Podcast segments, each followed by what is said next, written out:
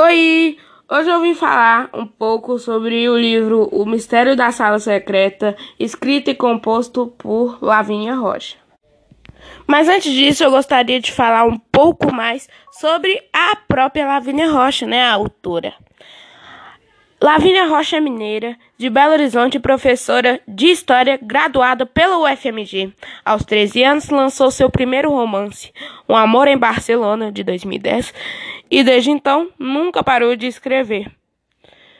Assim, depois lançou mais livros como De Olhos Fechados em 2014, Entre Três Mundos de 2015, Entre Três Segredos de 2016 e Entre Três Razões de 2018.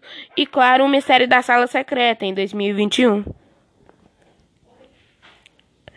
Bom, falando um pouco mais sobre o Mistério da Sala Secreta, ele compõe humor e mistério, o que traz um aspecto muito interessante para o leitor.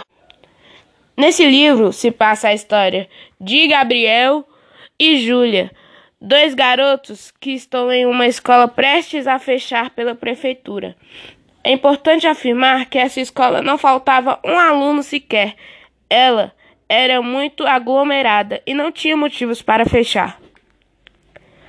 Bom, esses garotos, inconformados com a situação, decidem fazer alguma coisa para reverter ela.